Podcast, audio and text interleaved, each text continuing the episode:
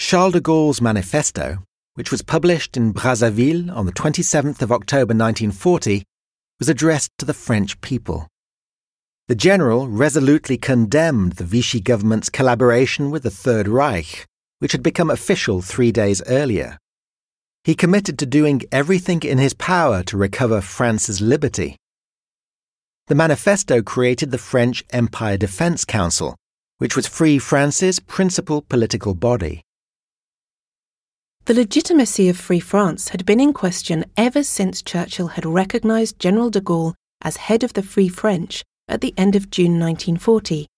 The legal governments of other occupied countries had chosen exile and continued to fight from overseas.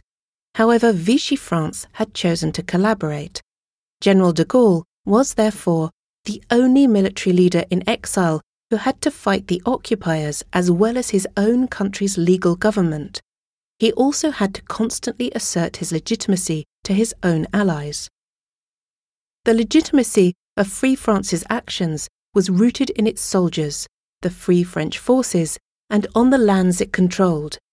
In Brazzaville, which had been made the capital of Free France, General de Gaulle created the French Empire Defense Council, instituted an award, the Order of Liberation, and established all the symbols of sovereign power a currency, a central postal system, and even a radio station.